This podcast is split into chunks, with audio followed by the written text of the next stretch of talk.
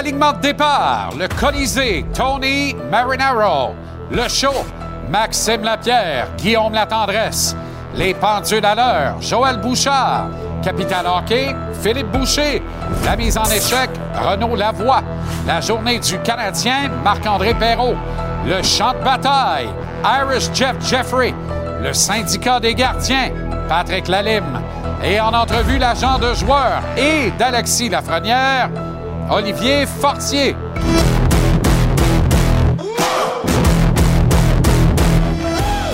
Comment allez-vous? Très heureux de vous retrouver. Excellent mardi.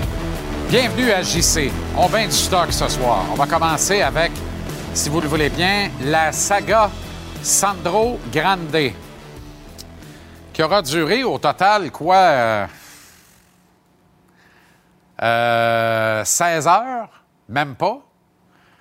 On a confirmé l'embauche de Sandro Grande à l'heure où le Canadien commençait un match de hockey hier soir.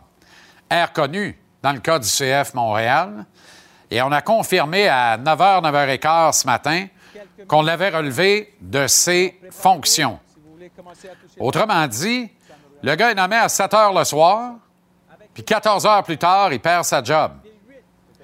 Bienvenue dans un univers d'improvisation abominable. Officiellement, donc, relevé de ses fonctions, l'homme que vous voyez, Sandro Grande, à titre d'entraîneur-chef de l'équipe réserve du CF, qui a réagi l'eau chaude, l'eau frette, un classique de Denis Arcan, au tollé que sa nomination a provoqué hier soir à l'heure du match du Canadien. Je le répète. Je vous confirme d'ailleurs que cette nouvelle, vous l'avez appris en primeur ici dans le segment Le Colisée de la bouche de Tony Marinaro, qui nous a confirmé hier au Colisée que Sandro Grande était nommé, pas allait être, était nommé entraîneur-chef de l'équipe réserve du CF Montréal. Grande qui avait pris des positions euh, plutôt claires, acerbes et condamnables envers les souverainistes du Québec et la première dame du Québec, Mme Pauline Marois, à qui il a en quelque sorte souhaité qu'un tireur fou comme Richard Henry Bain ne rate pas la cible à la prochaine occasion. Les souverainistes comptent par milliers au nombre des fidèles partisans du CF Montréal. J'aime le rappeler. Grande s'était excusé hier, disait vouloir endosser les valeurs d'inclusion du club. En même temps, il s'est excusé, mais pas spécifiquement aux souverainistes du Québec, ou mieux encore, à Mme Pauline Marois. Le président-chef de la direction du CF Montréal, Gabriel Gervais, a rencontré les médias aujourd'hui. Écoutons en somme les commentaires les plus pertinents du point de presse du président Gervais cet après-midi au Centre Nutrilait. Nous avons annoncé plus tôt ce matin la fin de notre entente avec Sandro Grande, moins de 24 heures après sa nomination à titre d'entraîneur-chef de l'équipe réserve, anciennement la U23. L'embauche de Sandro Grande avait été faite de bonne foi. La décision avait été motivée par ses excellentes compétences techniques, ses relations professionnelles et l'expérience et la maturité acquises au cours des dix dernières années. Notre jugement a été altéré par notre volonté de donner à Sandro Grande une deuxième chance.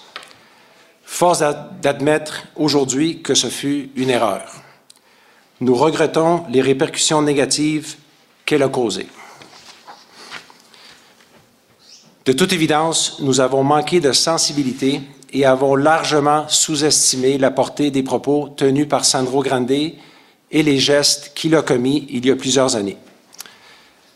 Nous tenons à présenter nos plus sincères excuses, premièrement, à Mme Pauline Marois, l'ex-première ministre du Québec, aux différents partis politiques, aux membres du Parti québécois, à nos partenaires, nos partisans, nos supporters, et finalement à tous les Québécois qui ont été blessés et choqués.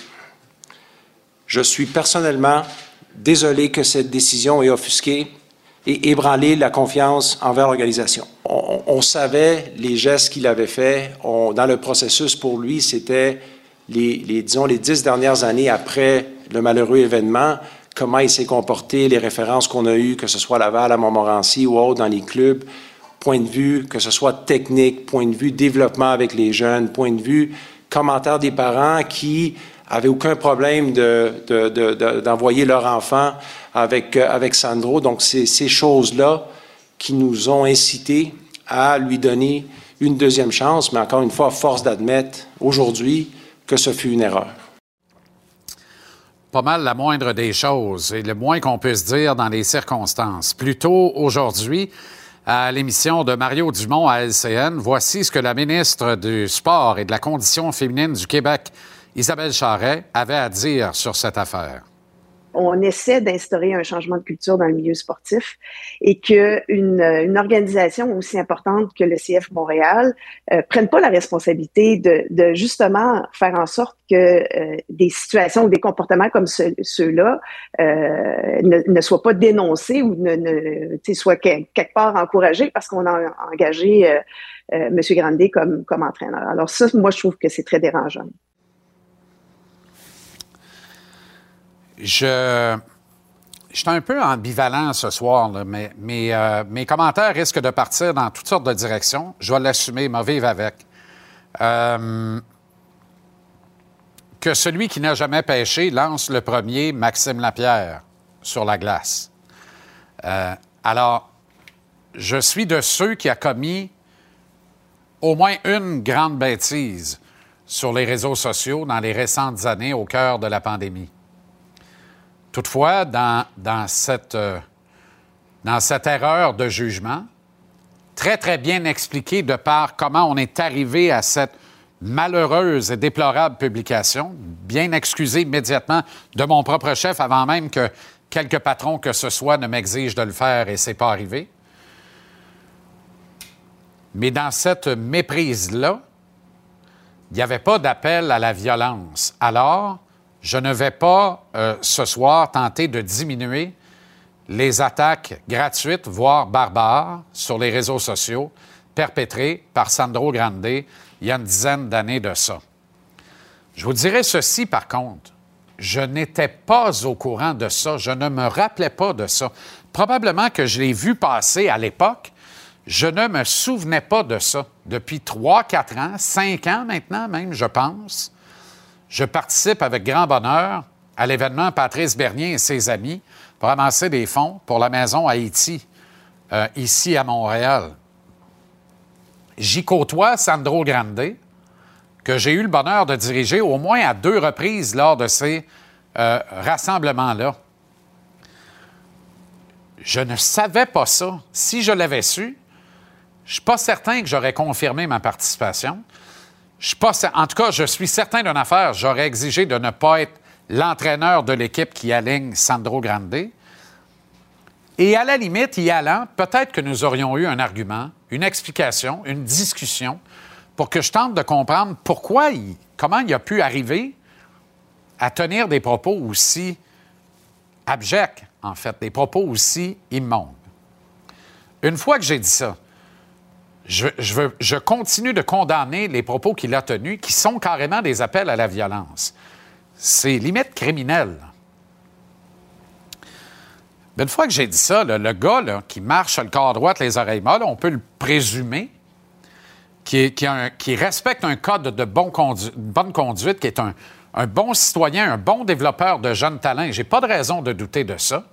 Depuis dix ans, je peux comprendre que le gars pense qu'il est d'une certaine façon réhabilité. Je peux comprendre que lui le pense. Je peux donc comprendre qu'avec fierté, entrain, il accepte un mandat qu'on lui propose de devenir entraîneur-chef de l'équipe réserve de la plus grande équipe de soccer à jamais avoir existé à Montréal, le CF Montréal. Mais je ne comprendrai jamais, et les exemples continuent de s'agglutiner les uns sur les autres, de s'accumuler, voire de s'empiler, peu en importe qui occupe la présidence, quel est l'état-major, puis tout ça.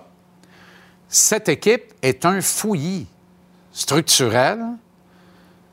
Cette organisation en est une, puis là, je vais être cavalier écru, mais c'est une organisation de broche à foin.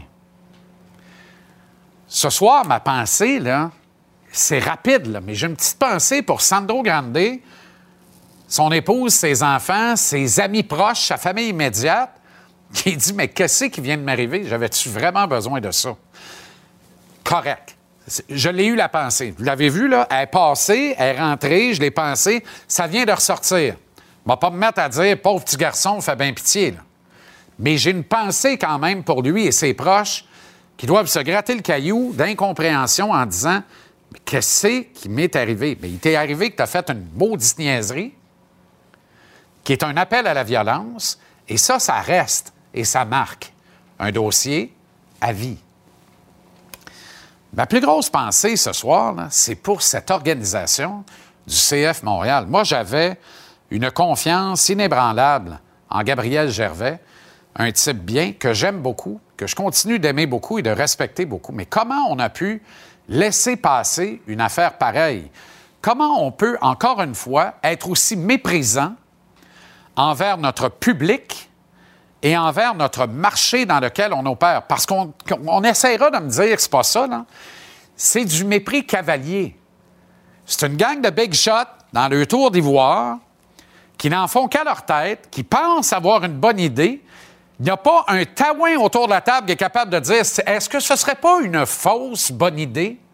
Non. Toute la gang est là dans le tour d'ivoire à penser qu'ils ont une extraordinaire idée. Puis il n'y a personne autour de la table qui est capable de mettre son poing sur la table, de challenger qui que ce soit, incluant le big boss, pour dire attendez une minute, là. Ça, en 2012, là, lisez ça, puis dites-moi que ça a de l'allure, là. Ça, là, ça va ressortir sur les réseaux sociaux. Et il y a des dizaines, non, des centaines, non, non, des milliers de partisans de cette équipe qui sont aussi des tenants du Québec, un pays, de la souveraineté. C'est un fait. Si vous ne le savez pas au CF Montréal, sacrez-moi votre camp de là, vous n'êtes pas dans le bon business. Vous n'y comprenez rien. Probablement que vous, vous êtes tous des fédéralistes, puis c'est correct. fera pas de politique. Eh oui, le sport, c'est politique. Vous avez manqué de sensibilité élémentaire. Vous avez commis encore une fois une bourde monumentale. Encore une fois, vous allez arrêter quand de faire des sacrements de niaiseries? Ça me dépasse. une embauche inadmissible, une volte-face souhaitable, prévisible comme la météo de Colette, va finir par mouiller. Cet été, peut-être avant, il va finir par mouiller. Le CF Montréal va finir par faire une autre niaiserie. Mais le mal est fait encore. Tu peux bien coller que Fred Lahr s'en va à Apple TV après ça. Tu penses-tu vraiment noyer le poisson avec ça? Noyer un poisson. Il n'y a rien que vous autres pour penser que ça se peut.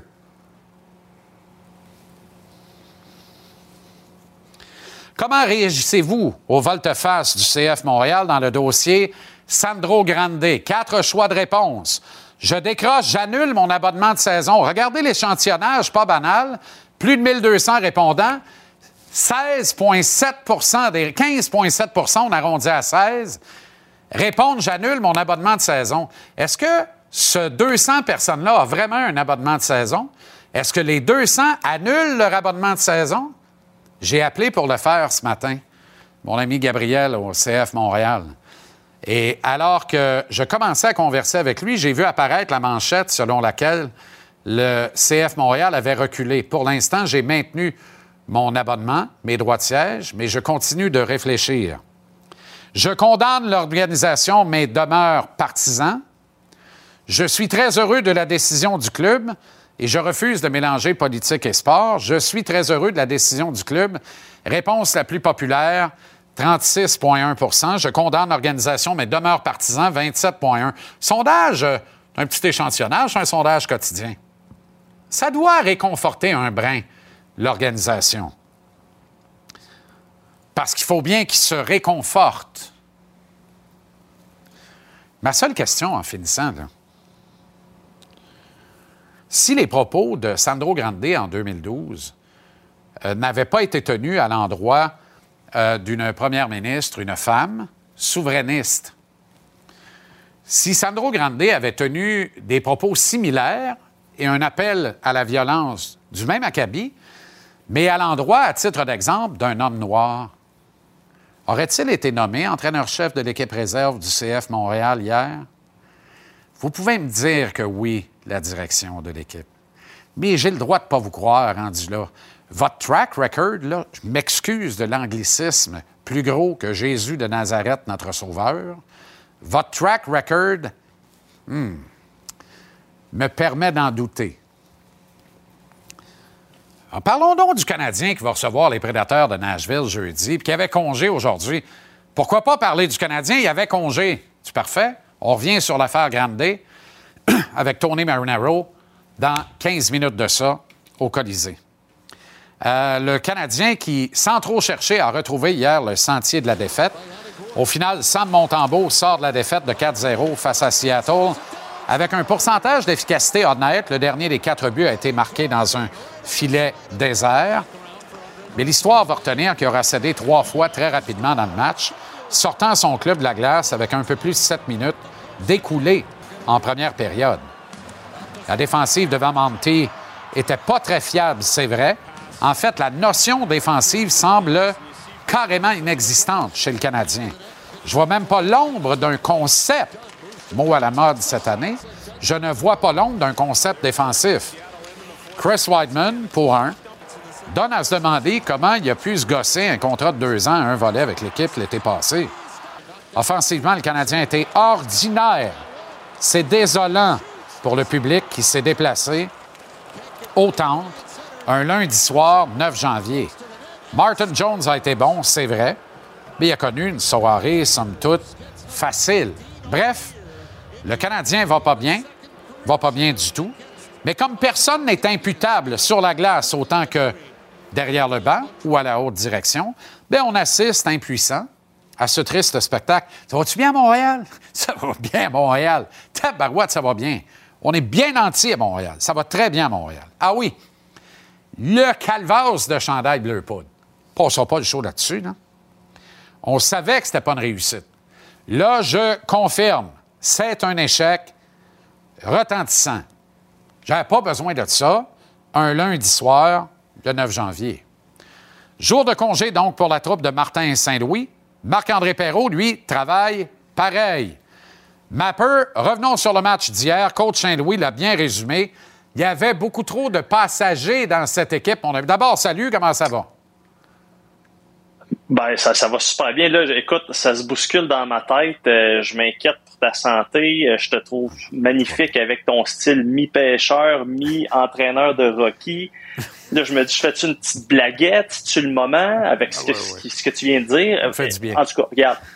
Euh, je vais je vais te dire que Martin Saint-Louis était, bon, pas aussi fâché, puis vraiment pas pour les mêmes raisons, on s'entend, là, mais il était pas content en titi hier, le coach. Euh, écoute, le mot passager, c'est la deuxième fois en moins d'un mois qu'il utilise ce terme-là. Je répète que Martin Saint-Louis, Alex Burrows, c'est deux gars qui ont fait carrière en raison de leur chien, de leur désir de vaincre, euh, en raison du fait que c'était tout sauf des passagers. Et là, je veux pas mettre des mots dans la bouche de Martin Saint-Louis, mais pour être sûr que tout le monde on se comprenne bien, là, des passagers, ça veut dire des joueurs qui se pognent le beigne. Ça, ça veut dire quand tu te pognes le beigne au hockey, ça veut dire que tu ramasses ton chèque puis tu checkes tes chums se défoncer. C'est c'est c'est plate, c'est cru puis le, but là c'est pas de, de, de, de, faire une manchette comme tu dis, mais c'est ça la réalité. Il y a des joueurs chez le Canadien qui se pognent le beigne.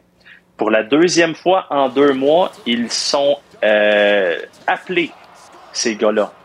Ça, ça veut pas dire qu'il n'y a pas d'autres matchs, qu'il n'y a pas des joueurs qui se sont pognés de beigne non plus, mais là, ça fait deux fois que l'entraîneur le dit après un match. Hier, Martin Saint-Louis était hors de lui. Dans le vestiaire, on parlait, bon, c'est inacceptable, le niveau de frustration augmente, la confiance, blablabla. Bla, bla. Mais il y a quelque chose euh, au hockey, là, il y a une façon de perdre. Et la façon des derniers matchs, la façon d'hier, c'est inacceptable. Fait on l'a vu en début de saison, le plafond, tu sais, Martin Saint-Louis en parle souvent, le plafond, il est très élevé. Mais là, le plancher, il était là. Le plancher, il descend. Ça marche pas, là. Tu sais, c'est l'analogie du golf, là. Un, bon golfeur, c'est ses mauvais coups, à quel point ils sont mauvais. Ben là, ils sont dans le bois, puis il y en a une, deux, puis trois balles dans le bois. Fait que ça ne fonctionne pas. Fait hier, il était pas content. Là, j'ai l'impression qu'il va se passer quelque chose parce que tu peux dire qu'il y a des passagers, tu peux laisser de côté Armia une fois de temps en temps, tu peux laisser de côté Hoffman, Dadonov, avoir un certain roulement chez tes défenseurs, mais là, euh, les mots, c'est bien beau, mais tu peux pas répéter les mêmes mots puis penser que ça va avoir le même effet. Donc, à suivre au cours des prochains jours. Maintenant, je t'invite à écouter. Regarde aussi et tu vas le ressentir, l'émotion de Martin Saint-Louis hier soir. Je comprends pas, on était pas prêt. Les gars, on n'a pas, pas commencé le match euh, à, bonne heure. C'est décevant. C'est parce que samedi, on, on est. Je suis déçu de la première période du groupe. Je suis déçu de, de, l'engagement défensif euh, du groupe en première période, puis ça nous a coûté le match. On a trop de passagers à soir, surtout, surtout en partant. Là. Puis euh, on n'est pas assez bon comme équipe pour avoir euh, des passagers. C'est ça qu'on a eu. Ça, c'est drôle, parce qu'on aurait pu faire comme toi puis moi actuellement, un écran euh, partagé. Martin Saint-Louis, Dominique Ducharme, il y a un an. Tu aurais eu à peu près exactement le même discours après une autre défaite où le club s'est pas présenté. Mais qu'est-ce qu'on disait? On déchirait nos belles blouses à 140 en spécial avec des petits chevaux à White Ah, puis Dom, c'était dans le pire. Ben oui, c'était le pire. Il avait perdu sa chambre. Il n'y a plus personne qui l'a joué pour lui. Petrie avait monté tous les gars contre Ducharme. La vérité, là, Ducharme avait un moins bon club dans les mains il y a un an que Martin Saint-Louis cette année, mais le résultat, c'est le même. Mais une fois qu'on a dit ça, moi, je suis correct avec Martin. J'aime ça, les vapeurs de Martin, ça marche. Ah. J'aime ça qu'il se fâche comme il l'a fait hier, d'ailleurs. Il faut faire ça plus souvent. Et toi, tes notes sont-tu prêtes? Parce qu'à 6 heures, j'aimerais ça que tu fasses ton bilan à toi. Tu es bien placé pour faire ça. 41 matchs ben, de jouer. On t'a mis Absolument.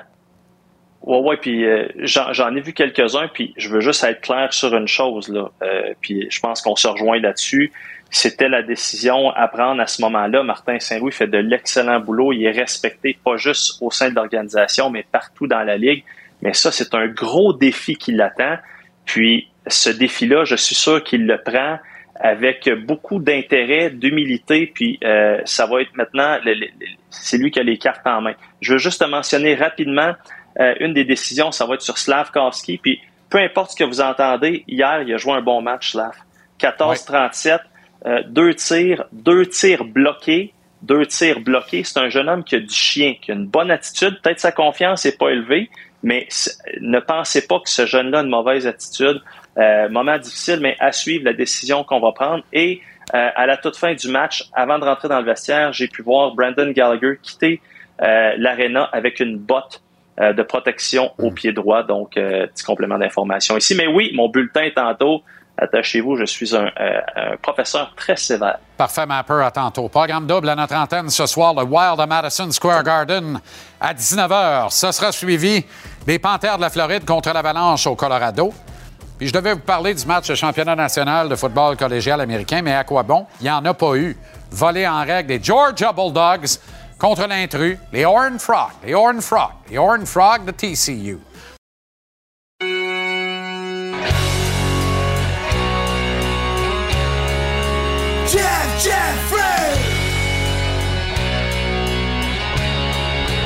Jeff Jeffrey! Comme un uppercut, fois un knockout, c'est le temps du champ de bataille. Le champ de bataille Iris Jeff Jeffrey. Je m'étais ennuyé de. Je m'étais ennuyé Mauvaise liaison. À la deuxième reprise, ça va. Ça doit être la tuque. De ces dislocations du coude. Lâche ma tuque. Joe le Duc. Kim Clavel, Jessica Neri Plata, ce vendredi à la Place Belle euh, à Laval. Toi, tu avances que Kim Clavel ne porte pas seulement la boxe féminine sur ses épaules, elle porte l'entièreté de la boxe professionnelle québécoise sur ses épaules. Surtout en début d'année, il faut s'entendre, c'est un combat d'unification. C'est le deuxième combat d'unification de l'histoire du Québec. Le premier était en 2009, entre Timothy euh, Bradley puis Kendall Holt. Kim Clavel elle a tout un charisme, elle a toute une présence avec tout ce qu'elle a fait euh, pour la COVID, contre la COVID retourner infirmière pour se battre pour nous autres, pour ça. Avec Oscar Rivas qui vient de se faire déposséder de son titre pour un décollement de la rétine, puis Arthur Beterbiev qui est champion triple couronne des Milo, mais qui boxe plus souvent qu'autrement à l'extérieur du Québec. Je pense que King Clavel, c'est elle qui doit lancer la boxe en 2023 avec une grande victoire. Mais là, c'est pas fait, hein? Jessica Neri-Plata, championne WBA des Mimouches, parce que c'est une unification WBA-WBC. Championne WBC, c'est Kim Clavel. Toute une adversaire avec 28 victoires, seulement deux défaites. Elle a tout un crochet de gauche. Il faut considérer Clavel comme la négligée en ce combat-là. Plata, la négligée? Oui. Plata, Plata, elle a vaincu cinq championnes du monde, dont la légendaire Jessica Bob, qui a été championne unifiée WBA, WBO des Mimouches, qui a tenu le titre WBA de 2009 à 2022 avec 22 défenses. Elle a battu cette fille-là qui avait 37 victoires, 3 défaites. Alondra Garcia, qui est aussi championne, Nancy Franco, Maria Batista et Ibet Zamora Silva. Donc, je pense que oui, Kim Clavel est dans le rôle de négligé, mais je pense qu'elle va l'emporter quand même. Mais dans ses trois derniers combats, Kim, techniquement, a été parfaite. Comment Neri Plata peut l'embêter, l'empêcher d'avoir cette même perfection?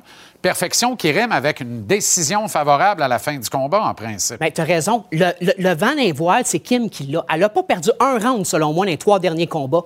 Puis, il y a une affaire qui joue en sa faveur, est plus rapide que Plata.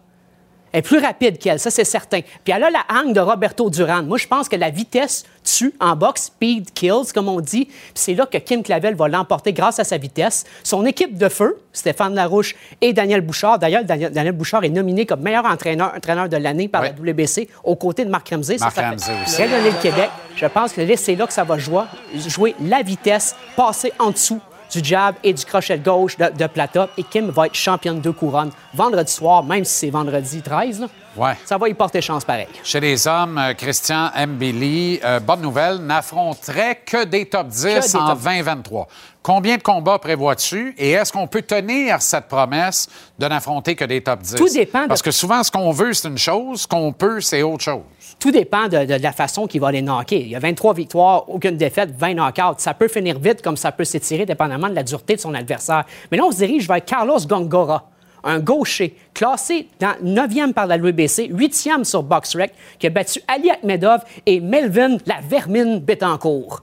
Donc, Gongora. Comment? Répète-moi ça. Melvin la Vermine Betancourt. Gongora est un gaucher, un bon à part de ça. 21 victoires, une nulle, 16 knockouts. Reste-moi, reste avec moi. Je suis là, je cherche ce gars-là. Qui c'est ça? C'est un bon boxeur. Mais ah. on, a, on a une discussion, on avait Edgar Berlinga, le vampire de Brooklyn, John Ryder, puis euh, Azibek Agbougoufurov. Pas facile à dire, mais... Euh, à l'évidence. Gongora est un bon boxeur dans le top 10. Puis là, on, s'entend que Kambili n'a plus de temps à perdre. Il est classé numéro 2 de WBC, numéro 5 On commence à avoir un paquet qui ont plus de temps à perdre. Jean-Pascal, euh, ils sont un paquet. Ouais, mais, euh, Christian Billy a 27 ans, attention. il est beaucoup plus jeune, mais je pense il est beaucoup plus jeune. on tient quelque chose de fort chez côté Tiger Management. Effectivement. Changement d'adversaire aussi pour euh, Junior Ellis. mais une bonne nouvelle. Junior Ulysse, mais un très bon adversaire finalement. Très bon adversaire à deux semaines, trois semaines du combat. Gabriel Valenzuela, qui a 25 victoires, trois défaites, une nulle, 15 knockouts, qui vient de battre Robbie Davis Jr., qui est dans le top 10, lui. Donc, qui? Ben, il, a, il, a battu, il, a, battu, Davis Jr. d'ailleurs. C'est parce que tu dis qu'ils viennent de battre. Fait qu'ils ont fait ça à deux, quoi? Non, non. À boxe, tu te bats contre une personne. Alors, il vient de battre Joie Vert, pas ils viennent de battre? Il vient de battre. Voilà. Ça, ça on avance. Non, mais j'aime ça, on avance. du Labrador, Newfoundland, c'est pas facile de français pour moi, là. non, mais il faut s'entendre. J'ai appris ça sur le tard. Mais ça va être un bon adversaire qui Ivulis, que lui, est rendu 14e à l'UBC. C'est le genre de gars qu'il faut qu'il batte. Mais ce qui m'inquiète, c'est deux semaines, trois semaines de préparation pour un tel boxeur. Les deux ne sont pas préparés, mais ça va être très intéressant. Félicitations pour le soute. Merci. OK, excellente soirée, ainsi que la coupe de cheveux. Ah, mais merci. Double et, merci. Et dans cet ordre. Oui, mais. Hmm. J'allais dire la même chose, mais t'as une truc.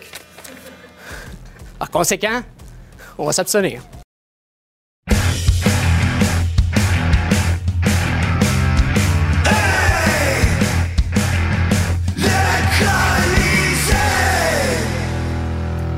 Le Colisée, Tony Marinaro. Tony, comment ça va? Ça va bien, Jean-Charles, merci. Excellent. Tu as certainement des émotions mélangées. Question de refaire un peu l'historique là, du dernier 24 heures. À cette tribune-ci, hier, il y a 24 heures, tu as été le premier à annoncer la nomination de Sandro Grande à titre d'entraîneur-chef de l'équipe réserve du CF de Montréal. Oui. Puis tu as vu ma face.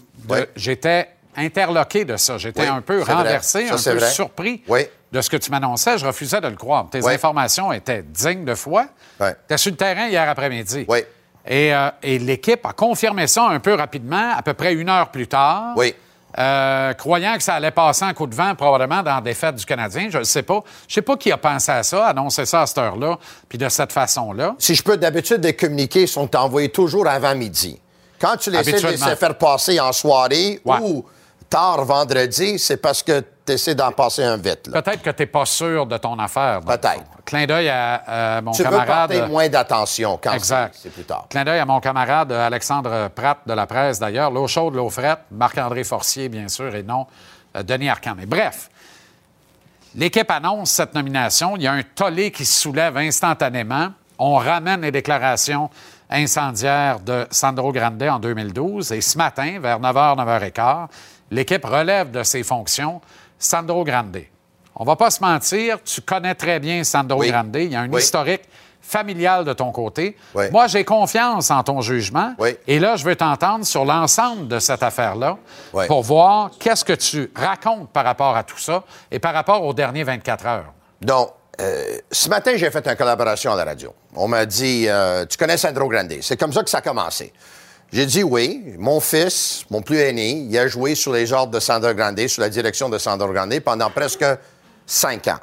Puis Sandro, au niveau du développement de talent, c'est un des meilleurs dans la ville, c'est un des meilleurs dans la province. Je le considère un des meilleurs au Canada. Il, a déjà aidé beaucoup de jeunes dans leur développement. Euh, puis c'est tout un enseignant de foot. OK? Et là, on m'a dit, ouais, puis, puis, arrive, arrive, arrive, arrive. Mais arrive à quoi, là? On veut que je dise quoi, j'ai dit? Tout le monde à Montréal, au Québec et dans le monde entier, c'est que qu'est-ce que Sandro a écrit sur les médias sociaux il y a environ une dizaine d'années, c'est inexcusable. Exact. C'est, c'est épouvantable. Ouais. C'est pas acceptable. C'est une erreur. Grave, grave, grave, grave erreur. Donc, est-ce que, durant le temps que mon fils y a joué pour Sandro, les cinq ans qu'il a joué pour lui, à trois pratiques par semaine ou deux pratiques puis un match, puis je l'ai côtoyé, est-ce que j'ai connu l'homme beaucoup plus? Oui. Est-ce que je le considère comme un ami? Mais quand tu côtoies quelqu'un pendant cinq ans, trois fois par semaine, chansons qui vont devenir des amis, mais Donc, dans quatre Mais- ans, on va être des amis? moi et toi, on est des amis pour la vie, puis on- ça fait longtemps qu'on est des amis. correct. Mais, puis c'est drôle que tu as mentionné une erreur que toi, tu as faite dans le passé. Ton erreur, ça ne change pas que toi, tu es un ami à moi. Puis moi, je vais toujours rester fidèle à toi. Moi, je suis, moi, je suis, de même- moi, je suis de même, là. Si je deviens ton ami, ça doit être quelque chose de grave. Tu es mon ami pour la vie. OK? Je suis loyal à mes amis. Ouais. OK?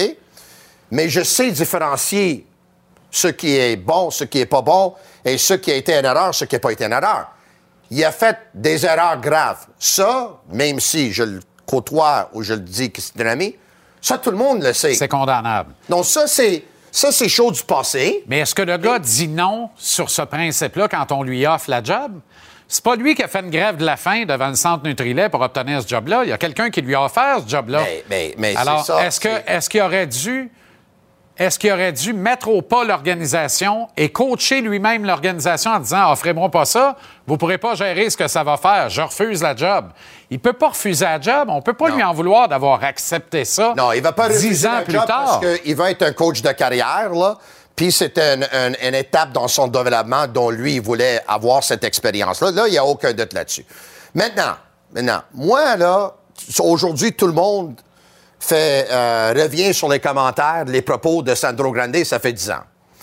Puis quand tu mets quelque chose sur les, sur les, les- les- les, euh, médias sociaux, c'est là pour la vie, malheureusement. Oui, puis il en a rajouté. Là. Ça veut Ouais. dire que, tu sais, il y a une notion de redondance. a- Ouais. Tu comprends, c'est un peu de l'acharnement. là. C'est-à-dire que Tu comprends pas la niaiserie que tu as faite, t'en rajoutes. S'il y a un positif qui est sorti de tout ça aujourd'hui, là, c'est vraiment là aujourd'hui, les gens doivent vraiment savoir l'importance des médias sociaux pour tous les enfants qui ont regardé ça, tous les jeunes qui ont regardé ça aujourd'hui pour dire qu'est-ce qui se passe.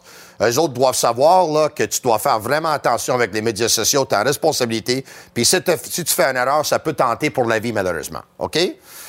Mais moi hier là, j'ai un appel avec un ami, puis euh, je dis Sandro est sur le terrain aujourd'hui. Ah ouais, ouais. J'ai dit, tu vas voir, là, d'ici midi, il va être congédié. D'ici midi demain, il va être congédié. Moi, j'ai dit ça, là. OK? Moi, là, j'ai pas un diplôme à l'université, là. J'ai pas été à Harvard, j'ai pas été à Yale, j'ai même pas été à Concordia, OK? L'université, j'ai même pas fait un jour, malheureusement. C'est un de mes regrets dans vie. Mais comment ça, un gars comme moi, qui est pas vraiment éduqué, sait que ça va pas passer? Même à là, tout le monde sur les médias sociaux savait que ça n'allait pas passer. En 2020, ça va pas passer, ça.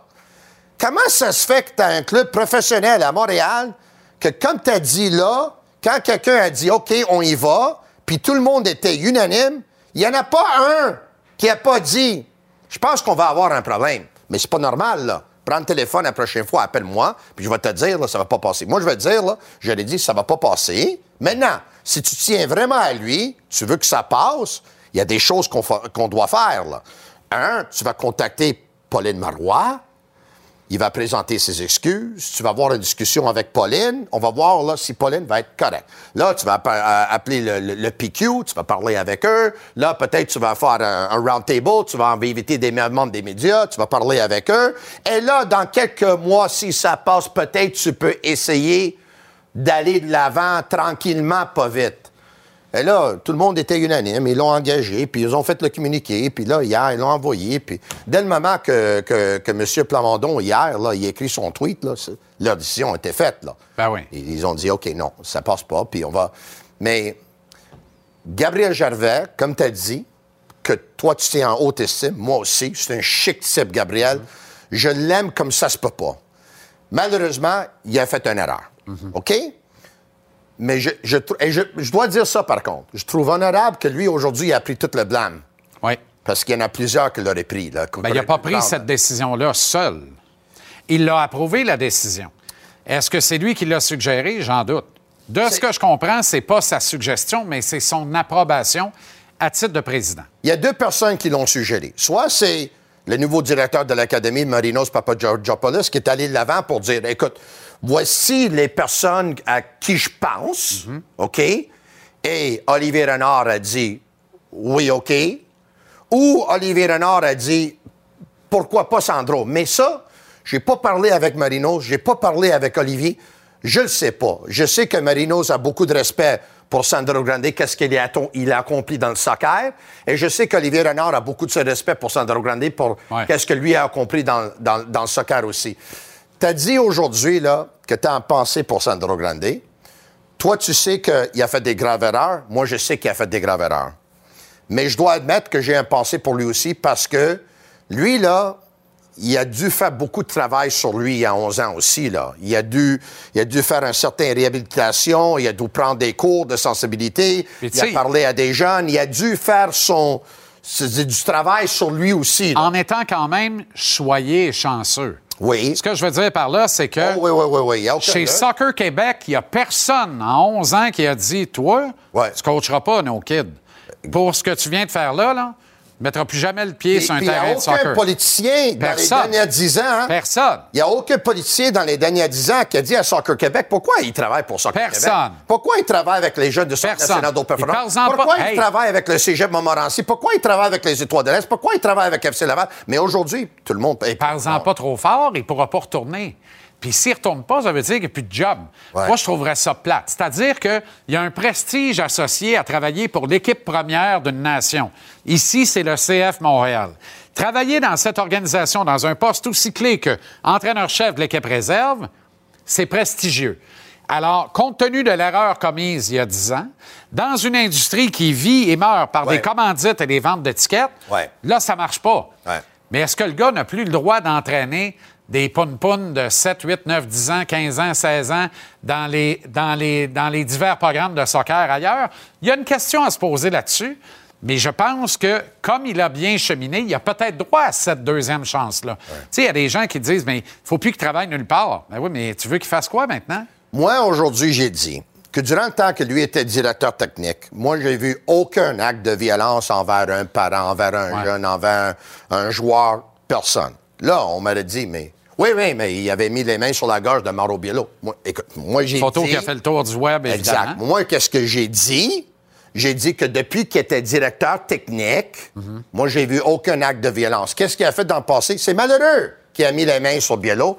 Malheureusement pour lui, c'est parce qu'il y avait déjà un dossier dont il paraît très, très mal là-dedans. Mais si on veut, moi, je peux te dire que même. Gattuso, même il a mis les mains euh, sur l'assistant entraîneur de, de, de Tottenham, Oui, Joe. Jordan. Et il, il était entraîneur euh, avec huit autres équipes par la suite, là, tu sais. Oui, puis il y a des affaires culturelles qu'on comprend moins aussi. Tu Ouais, comprends? exact, Un propriétaire qui descend dans un vestiaire au soccer, Ouais. en Europe, c'est un comptable agréable. C'est En une lettre à la poste. C'est un gars qui a un de beige. joueur, ça aurait passé au Québec, Ah oui. ça passe pas. Ça. Euh, Zinedine Zidane a failli casser la poitrine à un gars. Il Ouais. était sélectionneur du Real Madrid par la suite. Ouais. là. Maintenant, parce En terminant. qu'aujourd'hui, en terminant, parce qu'aujourd'hui, là, il faut faire vraiment attention avec tout ce que tu dis parce que le monde, ils vont sauter dessus, là. Sandro, il a commis des erreurs graves dans le passé sur les médias sociaux. Moi, je ne je peux pas excuser ça. Je peux pas défendre l'indéfendable. Ça, tout le monde le sait. Mais la plus grosse erreur, lui, il l'a commis il y a 10 ans. La plus grosse erreur, il y a 24 heures, c'est de le nommer. Moi, je reviens à ça. Tu l'as bien résumé Tout le monde là. savait que ça allait pas passer, Ça se sauf peut pas. le club qui l'a engagé. Ça se peut pas. Ouais. Et c'est du mépris. M'excuse, là. Convainquez-moi que c'est pas du mépris. Si c'est pas du mépris, c'est de l'incompétence à un niveau qui a pas de bon sens, que Joey Saputo fasse un ménage immédiatement. Il y a personne qui sait dans quoi il travaille dans cette organisation-là. Tu ne peux pas manquer de respect à ton marché, à ton Non. public, Non. à tes gens, Non. aux- à tes commanditaires de cette façon-là. Comme toi, Aucun je bon suis sens. père de famille. Ouais. J'adore mes enfants plus que n'importe quoi dans le monde. Tu as dit plus tôt, il y a environ une quinzaine de minutes, tu as un pensée pour lui Ouais. ce soir. Ouais. Moi, j'ai un pensée pour ses enfants que peut-être n'étaient pas au courant de ces commentaires-là, qui sont allés à l'école aujourd'hui. Ton père, la première page, Exact. journal, terroriste, racisme, meurtrier, Exact. ces choses-là, homme violent. Ça me fait de la peine. Aujourd'hui, je pense que tout le monde était perdant. Hein? Tout le monde a perdu dans cette histoire-là dans les dernières 24 heures. Il aurait fallu que Sandro Grande soit plus mature que toute l'organisation du CF Montréal et refuse ce poste-là. Mais rendu là, on ne peut pas le condamner de l'avoir accepté. Je répète ça. Ouais. L'erreur, c'est de lui avoir offert le job. Puis on répète à plusieurs reprises, il a fait des erreurs graves. Condamnable. Condamnable. Aux âmes citoyens. erreurs. Manque pas ton cas la prochaine fois. Non, non. Ouais. Marche pas, ça. Marche pas. Merci, euh, Tony. Bonne soirée à toi. Bonne soirée. Merci. À demain.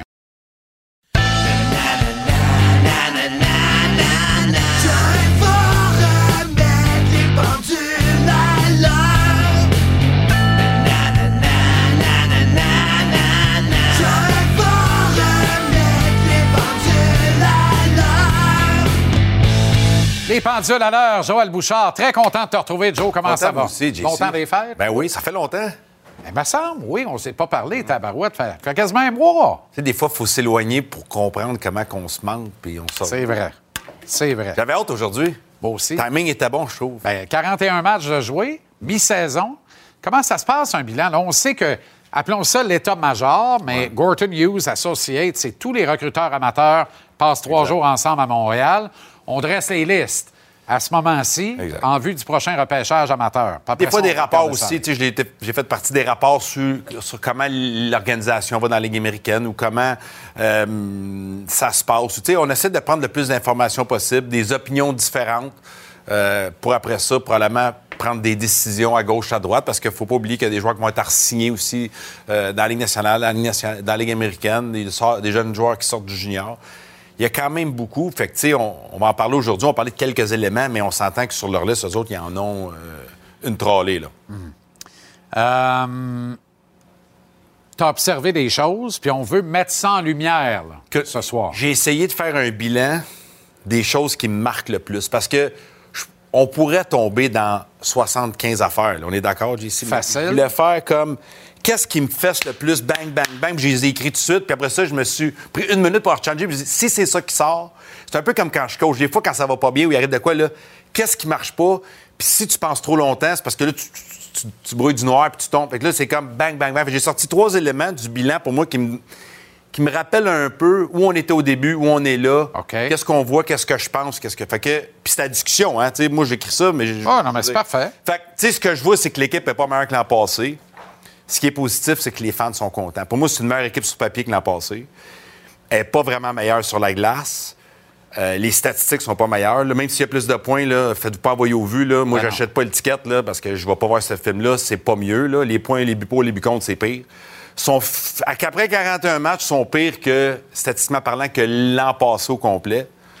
Mais les fans sont contents. Moi, c'est ce que je sens. Le monde trouve que les Canadiens sont excitants. Le monde trouve que le Canadien joue bien. Tu sais, je vous entends, puis j'entends, moi, tu sais, le monde sont corrects avec ce qui se passe. Ça, je le comprends aussi. Ça me surprend-tu? Oui, puis non, mais moi, c'est- le bilan que je fais, c'est qu'ils sont pas excellents dans rien. Ils ont aucune force comme équipe collective, mais le monde, ils ont les pompons. C'est correct, c'est ça le bilan que je fais, que ça passe. Je pensais pas, mais ça passe à Montréal. là, Mais quand tu dis ça, là, moi, ma pensée, c'est pour Dom Ducharme. Parker Joliette, les pieds sur le pouf, les crottes de fromage de Ginger Beer. Lui, c'est- lui, il a toutes les raisons d'être en beau Crétaka. Parce que tu l'as dit, première affaire, le club est meilleur cette année qu'il l'était il y a un an. Ah. Sur papier. Sur papier. D'accord. Dans les jouait l'an passé pour le Canadien et dans Exact, League. dans le voyage. Puis il est dans l'East Coast League, vois dans le voyage, puis on soit capable d'avoir un line-up en Floride entre Noël et le jour de l'an. Mhm. Puis on a mieux performé que cette année, dans le même rendez-vous. C'est-tu moi ou la seule différence, la seule différence entre l'année passée puis cette année, c'est une petite curveball, là, puis on ira au point 2 après. Il y en a deux. Moi, j'en vois deux. Un, porteur de ballon. Martin Saint-Louis parle, le monde écoute, puis il aime ça. Puis le Kool-Aid de Martin, il l'avale. Ouais. Celui de Dom, il ne l'avalait pas. Deux, Cole Caulfield score des buts, il en scorerait pas il y a ça. un an. On, je peux pas me ostiner.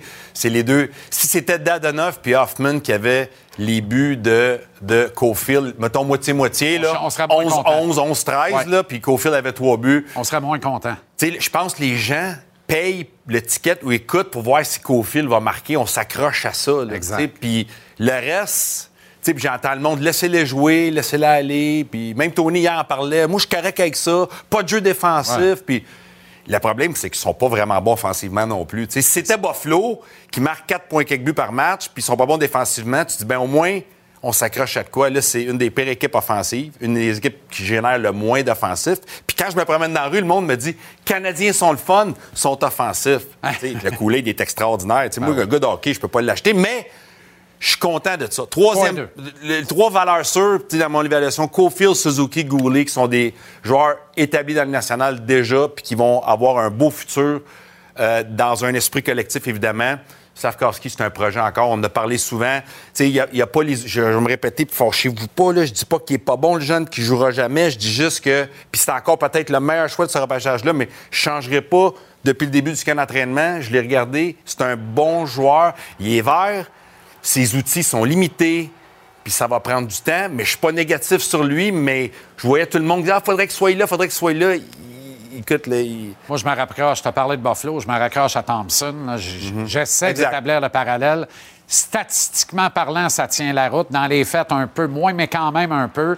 À date. Exact. On verra pour la suite. Le Joker, c'est Jack Eye. Mais moi, ce que j'aime de, de ce que tu amènes là, là 13, euh, 15 total, 13 total, 16 total, Costco, joueur invité. Arrêtez, là.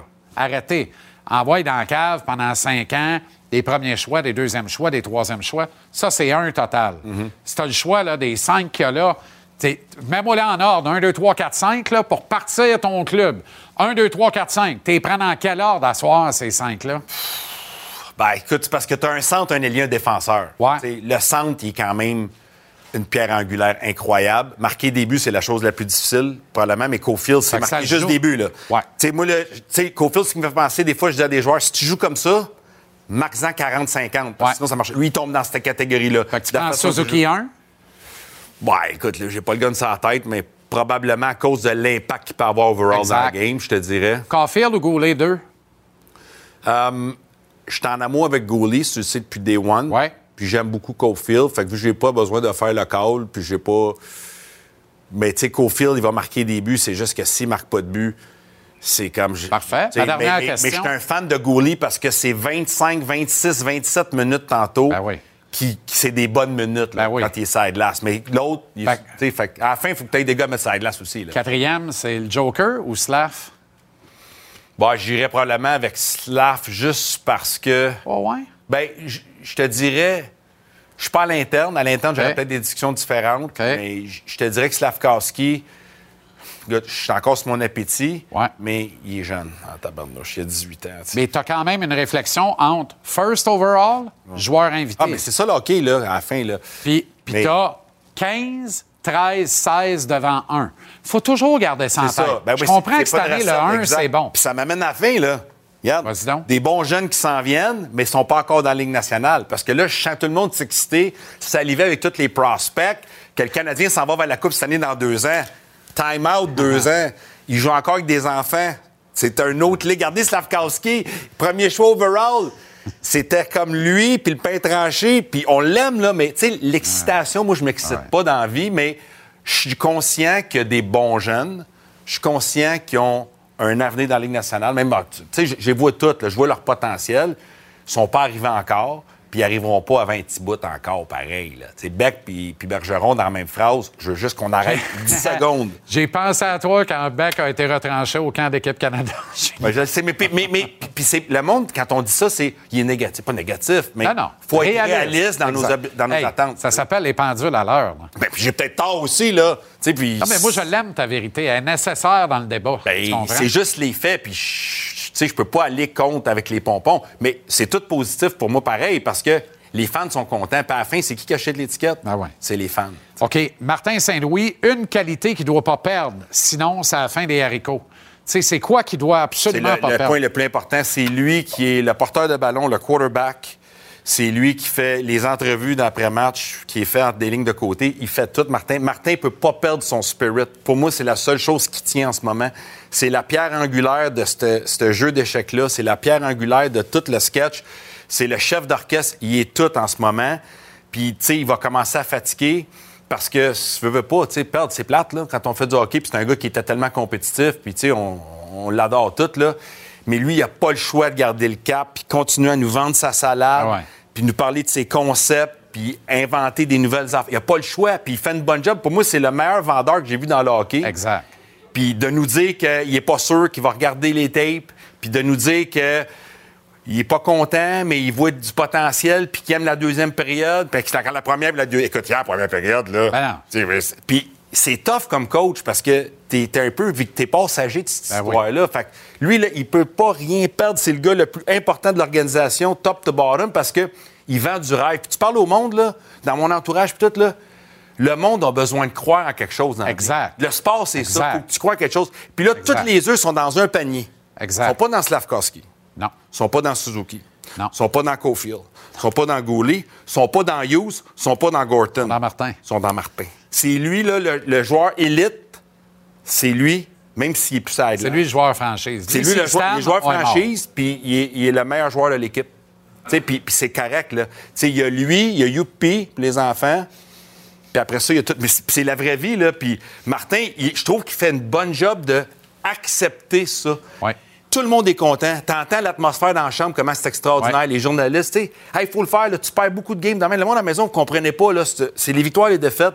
Lui il est capable de garder ce vestiaire-là avec des pompons, puis de la crème glacée, puis c'est le fun. Puis les gars jouent pas, les vétérans jouent pas, puis sont contents de pas jouer. Exact. Parce que l'atmosphère est tellement relax, c'est tellement le fun. Il Ouais. joue des games d'impratique. Tu sais, c'est Ah ouais. exceptionnel la job qu'il fait. Puis c'est quoi où il est brillant? Il brûle pas de cartes. Non. Tu sais, là, Non, il en brûle se fâcherait pour un point de plus au classement, quatre points de plus. Ça sert à rien, là. Ça sert à rien pour le boulier, puis ça sert à rien pour lui parce que là, il serait trop dur. Fait que là, il est très brillant, comme il l'était comme joueur, de gager ses affaires pour savoir que là, il est pogné dans une patente que Ouais. là, il faut qu'il soit le joueur étoile, même s'il joue plus. C'est lui le joueur clé pour moi. T'es-tu d'accord ou? Et pendule à l'heure, Joël Bouchard. d'accord Fait que ou non? Ah oui, je suis d'accord. En plein ça. Mais on est d'accord que quand on regarde la game, ça fait mal un petit peu au, Ah oui. au cœur. Ah oui. Puis si Stan, on est mort. Si on est Stan, mort au on est mort. Tiens, Michel Terrien. Un beau bonhomme, ça. C'est formidable. C'est pas qu'il est là, mais c'est pas grave. OK, je pensais que ça en venait. Dire, tu me Pas tout. T'es là hier. On s'en va un peu. Merci, Joe. Marc-André Perrault, euh, ton heure pour ton bilan de saison. Ben euh, oui, pas mal moins beau que Michou, mais euh, écoute, je voulais juste remettre les vrais pendules à l'heure. Owen Beck, c'est le futur Patrice Bergeron. Il va m'arrêter ça tout de suite. Bon, ben ça y est, c'est dit. C'est dit. Je hey, écoute, répète-y pas, mais je suis un peu d'accord avec toi. Mais tu sais, on va attendre cinq ans pour y remettre sur le nez, mais c'est ça. Ben non, on fait des, je fais des blagues évidemment. C'est parce que en fait, tu sais, j'ai été un des coupables parce que euh, il y, a- il y a un recruteur qui m'a dit que son observation dans le junior, Ouais. il y avait des similitudes. ouais, ouais, ouais. Mais ce même, ce même recruteur-là m'a dit là, là, va pas dire que c'est le futur Patrice Bergeron dans la Ligue nationale. Pourtant, on l'a fait bon, allègrement au camp d'entraînement quand il scorait et que je vois des matchs hors concours les uns par-dessus les autres. Bah Première moitié de saison en deux temps. Euh. Toi, ta question, c'est c'est quoi le vrai visage de ce club-là, dans le fond? Ben, en fait, euh, tu sais, je pense que la question que je vais te poser, ça s'applique dans la vie, euh, dans n'importe quel sport ou hockey. C'était quoi tes attentes? C'était quoi les attentes des gens, des analystes, des observateurs face au Canadien de Montréal? Le Canadien est 27e. Est-ce que c'était ce à quoi vous vous attendiez? La réponse est fort probablement oui. Sinon, vous êtes un jovialiste euh, qui devrait revoir à la baisse ses espoirs. Maintenant, on va prendre les gardiens de but. Euh, Est-ce qu'ils répondent aux attentes? Je pense qu'on peut dire que oui. Il n'y a personne qui s'attendait ici à ce que euh, le Canadien euh, ait un gardien avec des statistiques dignes d'un gardien de but numéro un étoile. La défensive, tu t'en souviens, tu as commencé la saison avec quatre recrues. Il y a un soir même, tu en as eu cinq. C'est très jeune. C'est positif, je pense. Il y a beaucoup d'erreurs qui se font, puis c'est c'est tout à fait normal. Maintenant, tes vétérans, les Dadonov de ce monde, les Drouin, les Hoffman, les Armia, c'était quoi vos attentes? Est-ce que vous attendiez à plus que ça? Est-ce que vous attendiez à quelque chose de différent de ces gars-là? La réponse est probablement non. Donc encore là, on est à la bonne place. Maintenant, les jeunes, les joueurs clés, les 26 premiers matchs, là, le, le- le fameux cut-off, vous allez m'excuser l'anglicisme, c'est la fin du voyage dans l'Ouest, donc la victoire à Seattle. Regarde ça, 26 matchs, 29 points pour Suzuki. Caulfield, ça bien les buts. Kirby Dack aussi. Sean Monahan, évidemment, était là. Slavkowski avait un rythme très raisonnable pour un jeune homme de son âge. Maintenant, les matchs 27 à 41, donc les 15 suivants, regarde comment ça a chuté. Suzuki, d'une moyenne de plus d'un point par match, tombe à un point sur, aux trois matchs. Puis regarde, Monahan qui joue pas, ça paraît. Donc, c'est une question d'attente.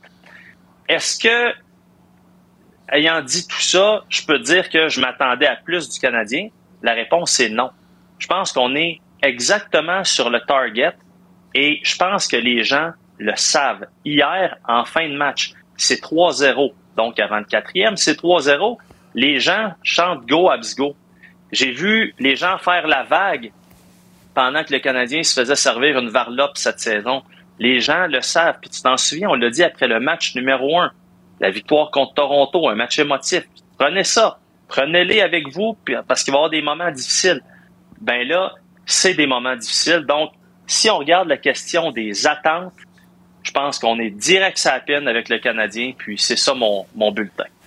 OK, Mapper, merci infiniment. On se reparle demain, mon chum. Bonne veillée. Salut tout le monde. Bye bye.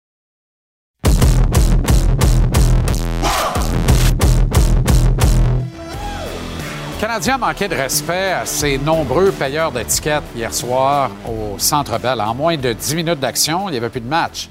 Seattle, club d'expansion à sa deuxième saison, ne peut pas rêver, bien que jouant assez bien, merci, ne peut pas rêver de la Coupe Stanley. Pourtant, ils ont menotté le Canadien de bout en bout du match. Ils ont étouffé la flanelle et ils ont caché in, ils ont capitalisé en contrepartie à chacune des occasions. 4, 12, 2. Ça, c'est le dossier du Canadien depuis le 3 décembre passé.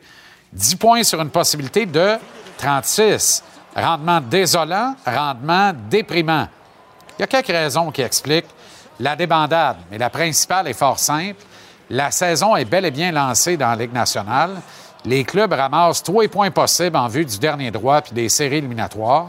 Et le Canadien s'écrase lamentablement parce que le Canadien réside sur des concepts d'obscurs schémas qui, essentiellement, commandent de développer les aptitudes individuelles des joueurs au détriment du collectif. Le Canadien puis l'école de hockey Ghislain Delage, même combat. Sauf que pour aller voir des kids développer leurs aptitudes individuelles, il n'y a personne qui va charger 250 pièces à la porte puis 16 pièces pour une broue avec un papier collet à l'école de hockey Ghislain Delage. Quelques contacts avec des grossistes qui revendent des milliers de billets annuellement m'ont permis de découvrir que la chute de prix ben, est aussi vertigineuse que la chute du club au classement.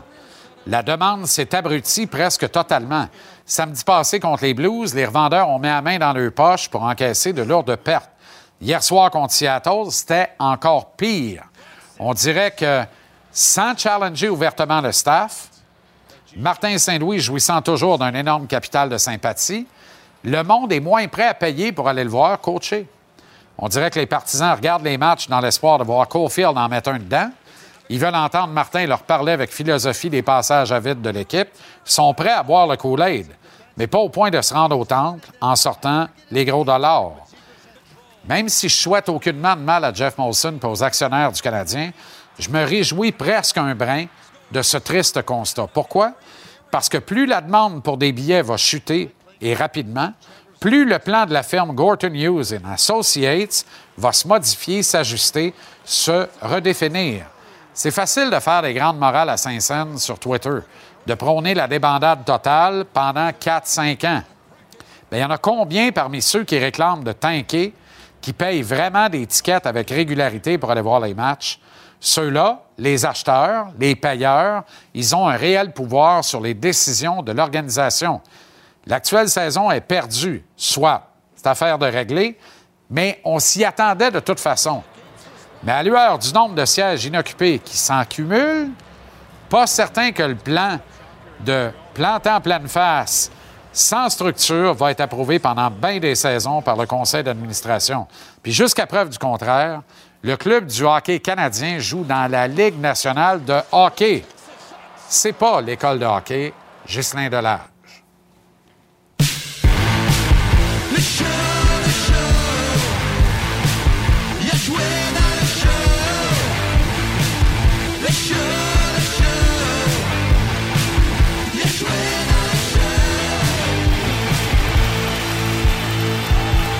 Avec Guillaume Latendresse, Maxime Lapierre. Les gars, salut. Salut! Euh, on le part du bonnet.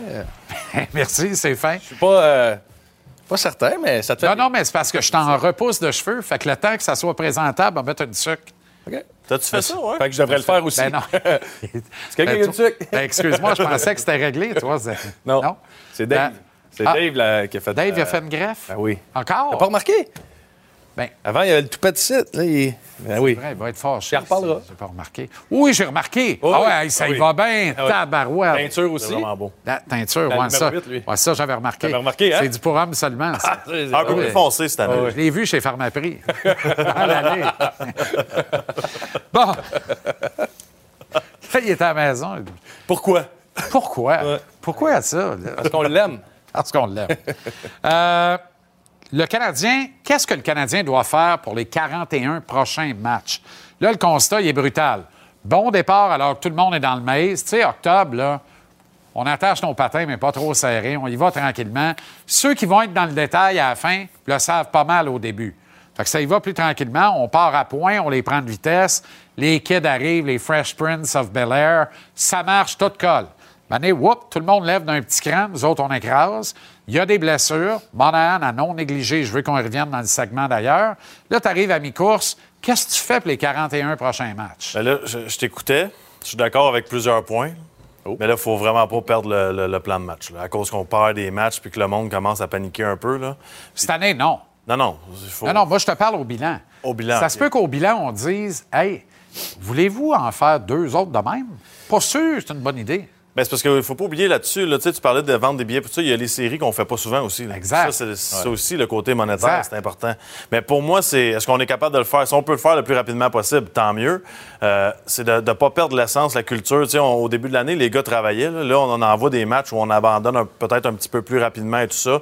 Je veux revoir ce qu'on voyait au début de l'année. C'est Suzuki Carfield qui, qui se démène sa patinoire, peu importe c'est quoi le, le pointage. Puis je veux qu'on essaye d'aller chercher des joueurs plus jeunes qui vont nous aider dans le futur sans être des choix repêchage. Tu sais, des, des gars comme Tanev, Yannick Gourde, des, des bons joueurs de hockey qui marquent pas 20-30 buts, mais ça paraît quand ils sont sa patinoire, pas à peu près. là, qui ont de l'énergie, de la vitesse. Ouais. Je trouve qu'il manque ça à Montréal.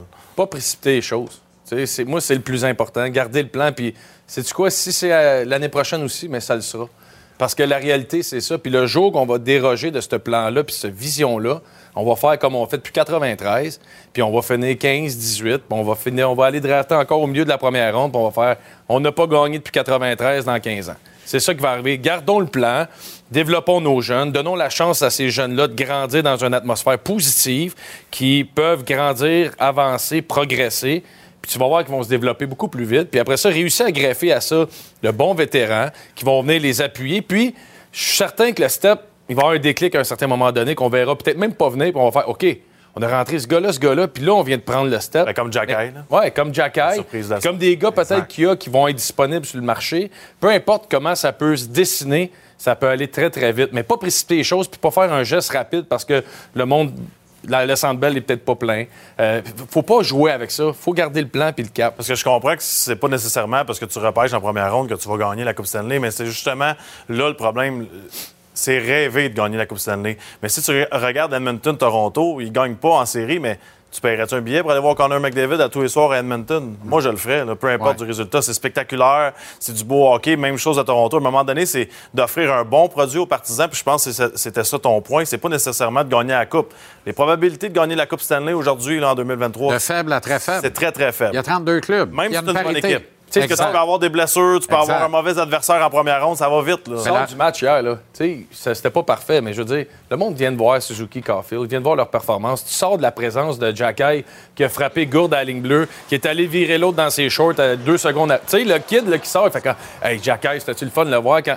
Il y a des affaires à sortir quand même du match, qu'on gagne, qu'on gagne pas, de positif, puis qui fait en sorte que ces jeunes-là, ils progressent. Moi, c'est ce que je veux voir jusqu'à la fin de l'année, voir ces jeunes-là progresser, puis le plus de joueurs bois morts qu'on peut tasser Ouais. puis donner de la place. Moi, ça me fait de la peine. Tu sais, Anthony Richard, ça n'a pas été parfait son séjour, mais ça me fait de la peine de le voir descendre dans la Ligue américaine pour un gars qui ne sera pas là l'année prochaine. Je trouve ça plate, mais c'est la réalité de la Ligue nationale. Mais Rien qui dit qu'il ne sera pas rappelé après la date. Exactement. Rien qui dit ça, mais qu'on soit capable de tasser des gars pour faire de la place à ceux qui le méritent, puis ceux que, justement que le partisan qui paye, s'il sent que le gars, il y a, il y a le- il y a le bleu, blanc, rouge dans le cœur, bien, ils vont y aller puis ils vont les acheter les billets parce qu'ils vont être fiers.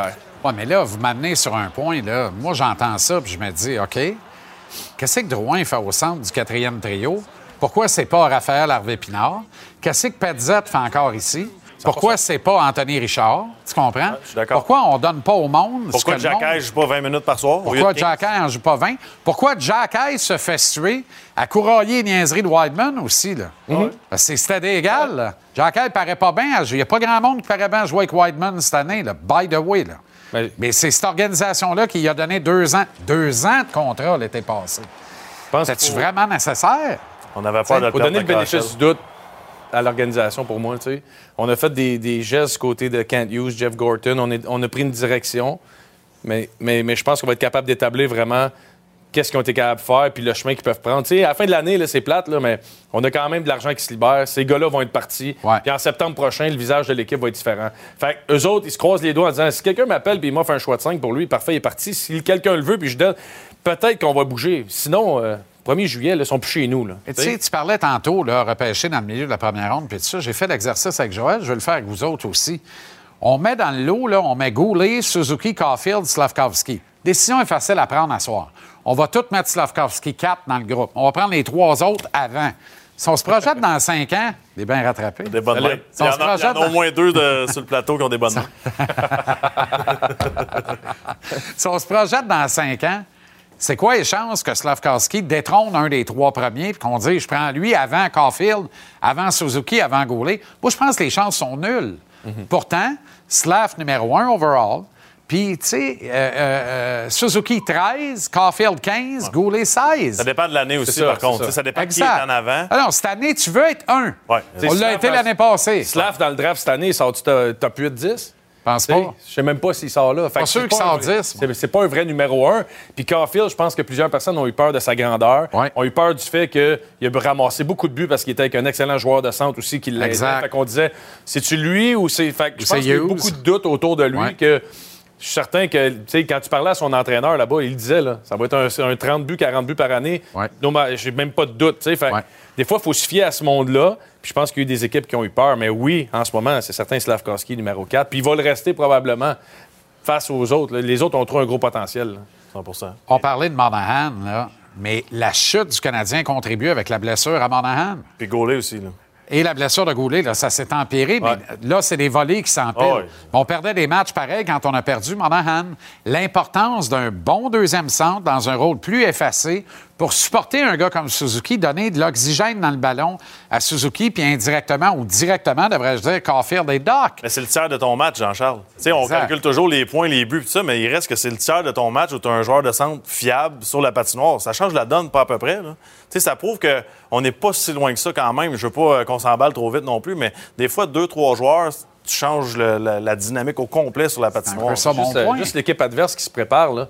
Tu regardes l'alignement de l'autre équipe, tu te dis, OK, parfait, euh, mes duos de défenseurs, je veux qu'ils affrontent Suzuki, mais OK, je veux qu'ils affrontent Suzuki ou finalement le trio de Monahan, parce que les soirs qui Exact. roulent, il est solide. Mais là, en ce moment, on- c'est lui ou Dvorak, ben, c'est Suzuki, puis on, On met tous cinq. nos œufs là, puis à tout va qu'il embarque, c'est lui, je veux. Fait que, veut, veut pas, c'est certain que ça nuit vraiment. Puis en plus de ça, c'est toutes les mises en jeu, là, c'est Suzuki. Juste mentalement, là, c'est de la job en tabarouette. là. Moi, j'aimerais ça voir Dak jusqu'à la fin de la saison. Parce qu'on a quoi à perdre? Là, on, on est content parce que ça fonctionne à la droite, là, mais un- il reste que c'est un joueur de centre. Essayons-le jusqu'à la fin de l'année. Je pas Je faire trouve pire que que tu conclus vite que c'est un joueur de centre. non, mais je veux qu'on le teste en tant que joueur Je de suis d'accord. centre. J'adore qu'il lance la bombe quand la musique est partie. Ouais. Hein? Qu'est-ce que ça avait à dire? Qu'est-ce que ça avait à dire? Il n'y a plus de temps. Et n'empêche qu'on a une pensée pour Dominique Ducharme. C'est Ouais. pas une attaque contre Martin Saint-Louis. Ouais. Mais, euh, tu sais, Cam Ellis, c'était dans son line-up entre Noël et le jour de l'an l'année passée. Il est dans East il avait Coast été bien League. développé par Bélanger. OK. Je trouve qu'on l'a renvoyé vite, moi. Bon- Bonne veillée, bon.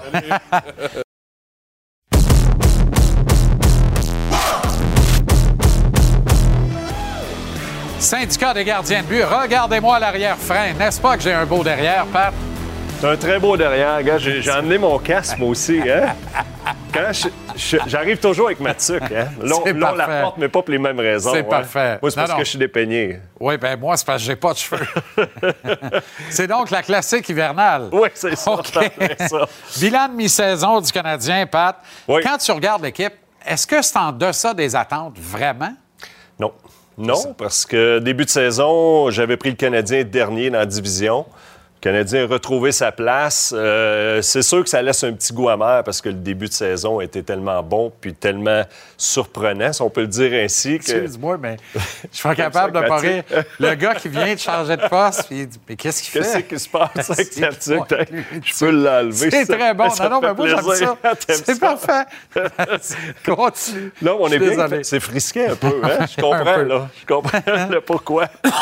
Mais, euh, ah, mais écoute, non, pas surpris du tout d'où le Canadien se retrouve en ce moment. Une équipe jeune, une équipe jeune plein de surprises, manque de constance. euh, puis après Noël, souvent, c'est là que ça casse. Ah ouais. On est pas mal rendu. euh, les, cases, les cases sont pas mal toutes cochées. là. Surprise, déception? Euh, surprise, la première, c'est Jack High. Jack High, euh, pour plusieurs raisons, on connaît son pedigree, mais soir après soir, moi, c'est son attitude. C'est ce que j'aime voir. dans- quand ça va pas bien, tu as besoin des joueurs qui, qui te donnent de l'espoir, qui te donnent de l'émotion, puis lui est capable de le faire de différentes façons.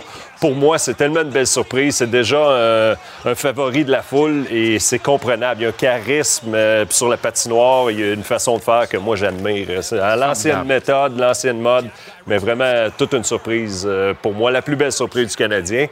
Euh, je pourrais dire que j'adore Montembeau également. J'aime bien ce que je vois de Montembeau euh, depuis le début de l'année. Euh, je savais que la fin de saison va être très bonne pour lui. Mais j'avais hâte de voir s'il était capable de construire. Quand en entraînement, je l'avais trouvé ordinaire. Ouais. Dès que la saison a commencé, je l'ai senti solide. Puis euh, même si le Canadien perd des matchs, je trouve que Montembeau donne une chance aux Canadiens tous les soirs. Il était un des meilleurs euh, en début de saison pour moi. En tout cas, vraiment une belle surprise et euh, j'espère que ça va continuer pour lui parce que beaucoup de constance. Je trouve qu'il gagne beaucoup en confiance en ce moment. Les déceptions? Ou si t'as d'autres surprises? Ben, j'ai Caulfield aussi avec, Ah, ben oui. avec 23 buts. Je savais qu'il allait en marquer. oui. 23 déjà, je suis impressionné. Absolument. Euh, déception, oui. Mais c'est c'est un petit peu les, les, les joueurs qui jouent en périphérie. Moi, je suis vraiment déçu de, de Jonathan, encore une fois. Euh, Jonathan Drouin, pour moi, avait encore une autre opportunité de se faire valoir, d'être apprécié par les partisans. Les partisans attendent juste ça. Euh, Hoffman, Dadonoff, c'est des joueurs qui demeurent à l'extérieur. Euh, puis dé- déçu d'Anderson aussi, un peu. Je sais qu'il a 11 buts depuis le début de l'année, mais pour moi, Anderson est capable d'en offrir un petit peu plus aux Canadiens. Une opportunité, on veut lui donner la chance sur le premier trio, et pas capable de la saisir, cette opportunité-là. Euh, pour moi, il fait partie des déceptions depuis le début de l'année. Puis Armia, bien entendu. À l'échelle de la Ligue nationale, c'est le syndicat des gardiens. Quels seraient tes trois candidats au Vézina? Meilleur gardien de la Ligue, c'est Hallmark en ce moment. Aucun doute à Boston, avec le début de saison, avec les blessés. À Buffalo, ils ne doivent pas en revenir. Oh, mais Ça n'a pas de bon sens. Quand on l'a signé, je m'en souviens, il est parti et, et on l'a signé à 5 millions par saison parce qu'on paniquait un petit peu. Tuukka Rask n'allait pas revenir. à Bo- On l'a signé, j'ai fait OK, on lui a donné beaucoup d'argent. Mais là, clairement, il jouait bien à Buffalo. C'est juste que là, à 5 millions, on n'était pas prêt à le payer. Puis là, clairement, c'est rendu une aubaine dans la Ligue avec ce qu'il fait depuis le début de l'année. Quand tu as des joueurs importants devant toi, des blessés, c'est lui qui mène la, la charge depuis le début de la saison. Vraiment, euh, toute une belle histoire. Mais Boston est laudé contre toute Ouf, attente. C'est la surprise de la ouf. Ligue nationale. C'est la Pas- surprise, oui. Que Krejci revienne, Zach, ah, ce trio-là est incroyable. Là, tu as Taylor Hall, c'est un troisième trio. Tu as une profondeur qui est incroyable. Coach de l'année, Jim Montgomery. Coach de l'année, Montgomery. Lindholm, euh, euh, qu'on a acquis l'année dernière, Ouais. vraiment, qui, avec McAvoy, s'est rendu un duo incroyable. Donc, euh, oui, c'est une équipe à surveiller, il n'y a aucun doute. Puis Hellebuck aussi, euh, très bonne saison. Hellebuck Ottinger. de, de retour. Ah, Jake Ottinger, je Ouais, l'adore. ouais, ouais, c'est de mes trois choix jusqu'à présent. Très solide, Ottinger. Euh, Wild Rangers ce soir à MSG. Quel building formidable. Oui. Même si on va découvrir le building à Belmont samedi, Samedi. on y sera euh, d'ailleurs ensemble euh, à, à Belmont Steak, à Be- Belmont Park pour le, le match du Canadien contre Ouais. les Islanders et l'hommage à Mike Bossy. Mais Wild Rangers ce soir, suivi de Panthers Avalanche. Pas piqué des verres comme programme double. Non, on est gâté. Ryan Reeves qui retourne à New York après l'échange, ça va être intéressant. Puis, euh, euh, écoute, en, fin de soirée, Colorado, McKinnon qui revient, Panthers, euh, saison très, très difficile. euh, ils Ça feront restera pas là. Ah, ils feront pas les séries. Tu penses? Non, non. Je, depuis, on les a fait quelques fois depuis le début de l'année, puis euh, je sais pas. Ils ont perdu quelque chose. euh, moi, Est-ce qu'il y a de la ben, grogne à cause de la transaction? Huberdo, c'est un coéquipier très aimé, très respecté dans le Ça change la donne dans un vestiaire. C'est Barkov et. Ekblad, là, qui sont les deux, les deux, c'était Ouais. deux body-body de Joe, Ouais. solides. D'accord, d'accord. Tout le temps ensemble, les. Euh, Il y a quelque chose qui... Et Nouveau coach. euh, Paul Maurice, Paul Maurice, je suis convaincu que les joueurs aimaient ce que Brunette amenait là, l'année passée aussi. Là. Il y a beaucoup de changements. euh, on ne s'est pas adapté. Puis défensivement, mais là, là, on ajoute Mark Stahl, on ajoute Eric Stahl. euh, on s'en va pas dans la bonne direction. là. Pourtant, on, on bâtisse quelque chose. Dans le filet, c'est encore suspect. Donc là, tu n'es pas obligé d'amener ta tuque à New York. Hein? Il va faire OK, chaud. correct. il va faire chaud. Oui, tu as vérifié la météo? Ouais, j'ai vérifié Ouais, la météo. Parfait. Excellent. Toujours un plaisir. hein. Ça se peut que je la mette pareil. Plaisir partagé. Salut, Pat. Salut.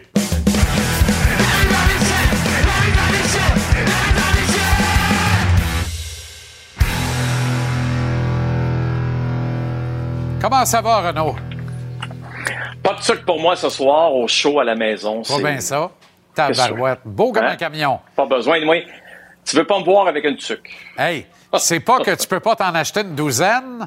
T'as encore gagné le pool Non, non. de football cette année. Ah, ben oui, ben oui, je sais. c'est- Mais là, je me concentre, comme bien des gens à la maison, sur les séries puis le pool des séries.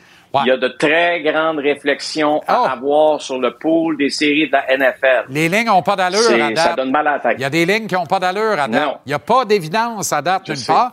As-tu trouvé comme moi que le patron a beurré épais un peu dans le courriel? Euh, Je trouve qu'il a fait du rah-rah pour, pour être deuxième de justesse tout juste devant votre humble serviteur ici présent. Là. Oui. Non, t'as raison, t'as raison, mais écoute, à un moment donné, c'est toi qui gères le pool. Euh, Ah, faut que tu ça. gagnes aussi une fois de temps en temps. Il a pas été capable. Tu sais, c'est dommage pour le patron. Je termine quand même avec 17 victoires de plus que lui au deuxième. De plus, écoute, c'est une volée, une leçonnette en règle. L'enfer. Peut-être. OK, Philippe Ouais. Dano est une belle inspiration Par- pour les parlant Kings de. Los Angeles. Parlant de voler, parce que hier, là, on avait le match sur nos ondes qui était un très bon match entre les Kings et les Oilers d'Edmonton. Les Oilers qui ont absolument besoin de victoire, qui arrivent à Los Angeles, qui se disent, ben, les Kings sont prenables. Ben, ils sont prenables, ah oui. Pour Harvey qui va de toute une mise en échec, OK? Puis le premier gars à venir défendre son coéquipier, c'est qui? C'est Philippe Dano. Et pour les Harvey, là, c'est quand même pas un petit garçon, là. C'est vrai. Et Philippe Dano, qui euh, s'en sort, écoute, tu vois la mise en échec ici, Philippe direct, là, il a pas hésité une seconde. là. Il a pas regardé c'est qui, comment ça, euh, j'irai pas. Non, non. Moi, je salue et regarde ses coéquipiers qui, qui le félicitent grandement. Ce n'est pas le rôle de Philippe Dano, mais c'est son rôle de leader. Quand les Kings étaient ici au mois de décembre, bien, on a parlé de lui énormément avec l'impact qu'il avait sur ses coéquipiers. C'est pas la première fois que Philippe Dano jette les gants dans la Ligue nationale de hockey. Je vous ai ramassé ça en quelques, euh, si tu veux, quelques ramassis de ces, de ces différents combats. Le dernier, c'était contre Braden Point.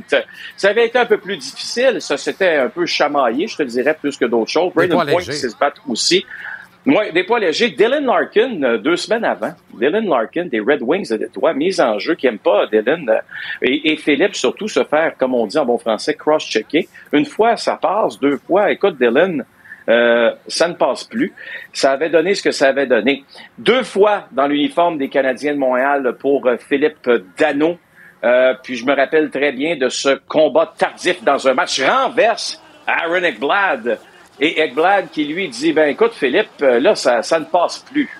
Et euh, ça aussi, c'est pas un, un petit client Aaron Ekblad, comme euh, tout le monde le sait. Puis son premier combat dans la Ligue nationale, c'était dans l'uniforme des Canadiens, toujours euh, face aux Panthers de la Floride. C'était un dénommé Scarboza, euh, écoute, très connu dans sa famille, évidemment. Et alors, ça fait, euh, si tu veux, le résumé de la carrière de, de bagarreur de Philippe Dano, mais euh, écoute, moi, je, je, je, je salue son courage parce que si vous pensez que c'est facile de jeter les gants dans la Ligue nationale de hockey, peu importe contre qui, détrompez-vous. Faudrait pas qu'il prenne goût à ce point-là, par exemple. Je voudrais pas que. Non, il prend pas C'est goût. un bon knockout punch de trop, puis là, ça change le cours de l'histoire. Tu comprends? C'est sûr.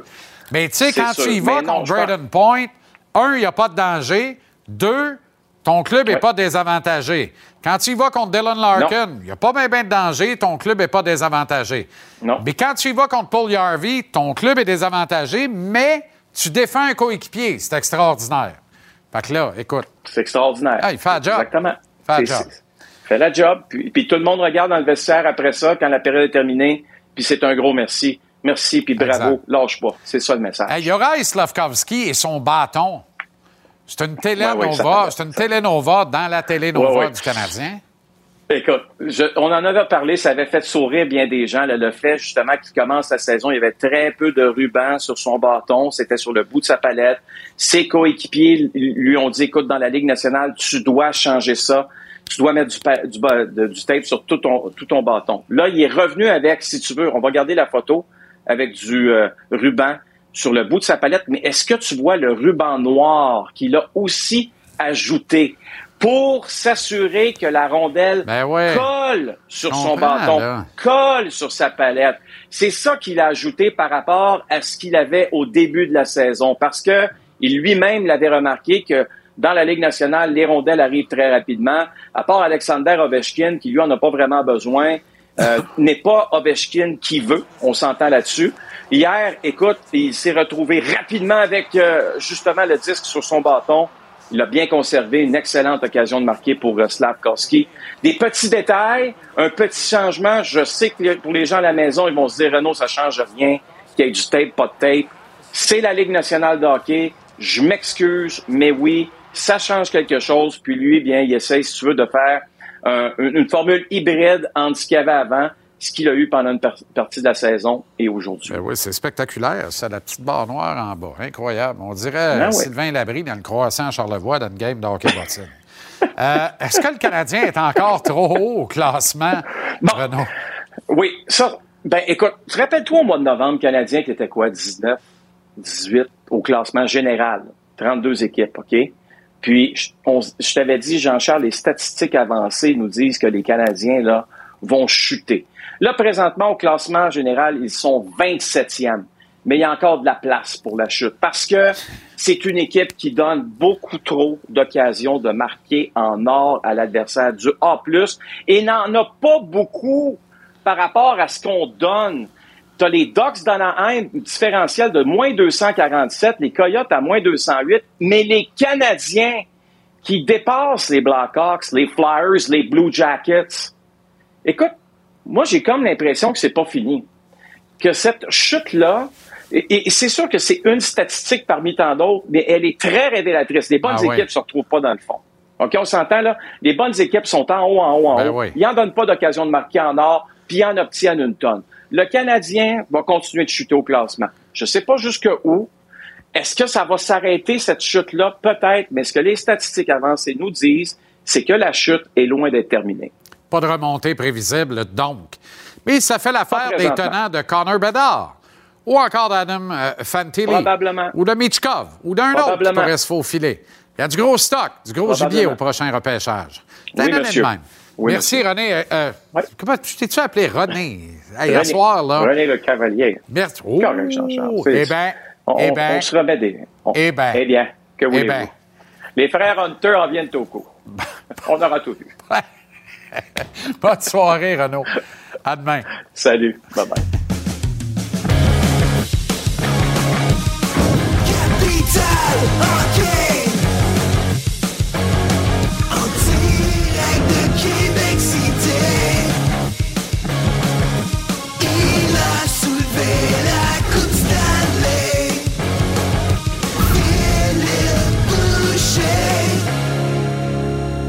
Comment ça va, Christopher?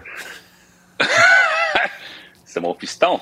Ouais, mais je connais pas Sylvain Labrie qui joue dans les tournois de hockey bottine. C'est comme ça que tu l'as appelé, là. Oui. Mais très bonne description de la tape job à Slavkowski. Ben Pourquoi là- attirer l'attention quand t'en as pas besoin, là? Je comprends Moi, ça, je le comprends pas. Mais bon. J'ai jamais vu une affaire de même. Qu'est-ce que tu fais là? Ouais. avec La base, barre-là.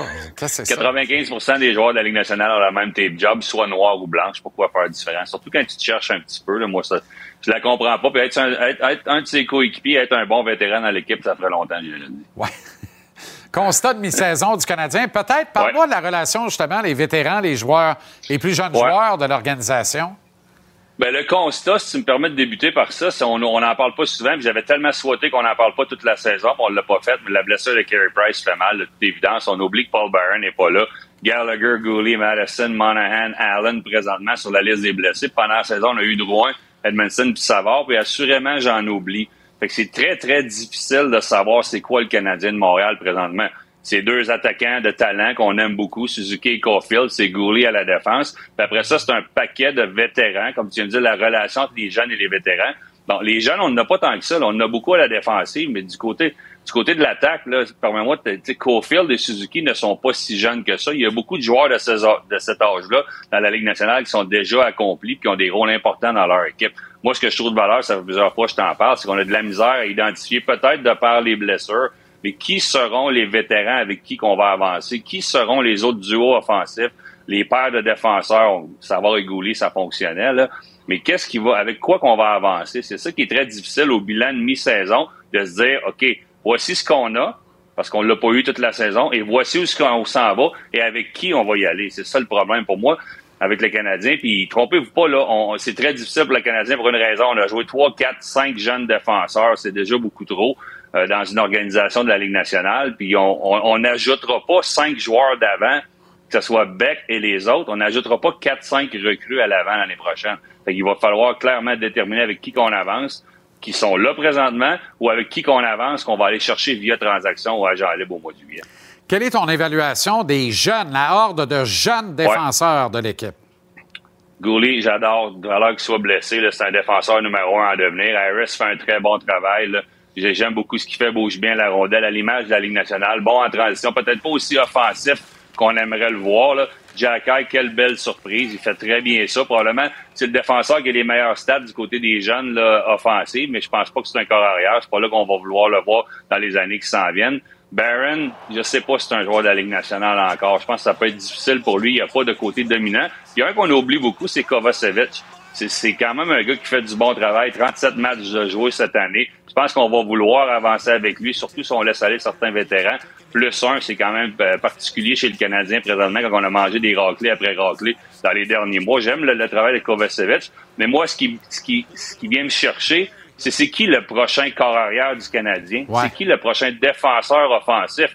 Hutton, pas, pas de problème, mais ça a pas, Hudson, ça n'a pas été si facile que ça pour lui au championnat du monde junior. Je pense qu'il y a quatre points, si je ne me trompe pas, un but, trois passes. À 5 pieds 9, 154 livres, là, il y a des crottes à manger avant de pouvoir runner un power play dans la Ligue nationale, mais surtout pour pouvoir, jouer 5 contre 5 contre des bons joueurs, soir après soir, pendant 82 matchs. Fait que c'est ça qui m'inquiète chez le Canadien de Montréal.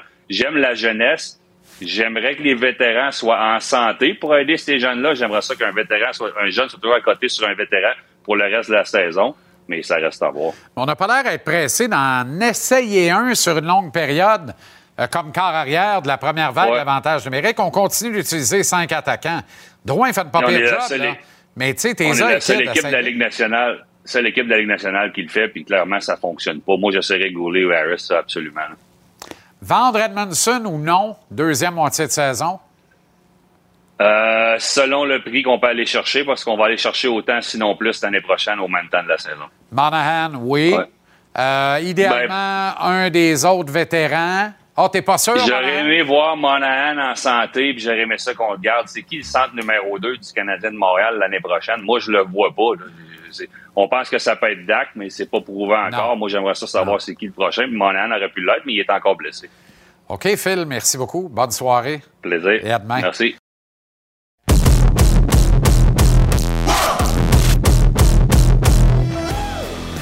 Celui qui est pour l'heure son plus illustre client sera sur la glace à notre antenne dans moins de 10 minutes à Madison Square Garden. Vous reconnaissez Alexis Lafrenière, les Rangers qui accueillent le Wild du Minnesota dans le premier des deux matchs de notre programme double de ce soir à l'antenne. L'agent d'Alexis, Olivier Fortier, est avec nous. Olivier, comment ça va? Ça va très bien, merci JC, toi-même. Très bien. Bonne nouvelle, il joue ce soir. À nouveau laissé de côté par Gérard Galland récemment. Qu'est-ce qui clique pas exactement? Qu'est-ce que Gérard demande à Alexis qu'Alexis ne peut pas lui donner pour l'instant? Euh, J'irais pas à dire que ça clique pas. Je pense qu'il y a beaucoup de circonstances autour de autour de la situation d'Alexis avec les Rangers. Je ne blâmerais pas euh, Gérard euh, pour ça. Euh, c'est certain qu'il y a des circonstances également qui ont entouré le match qui était laissé de côté. Euh, c'est c'est pas quelque chose qui est connu, mais Alexis court un virus, puis euh, c'est c'est ce que c'est ce qui a fait entre autres qui a été laissé de côté ce match-là. Donc, euh, je, je dirais pas qu'il y a quelque chose qui clique pas. Je pense que c'est, euh, comme tout le monde le sait, là, on, il y a un concours de circonstances qui a fait en sorte qu'Alexis est repêché par les Rangers, une équipe qui, euh, qui était qui est plus proche des grands honneurs que de la reconstruction. Donc, euh, il y a un, un Panarin puis un Crider à gauche sur le premier, deuxième trio.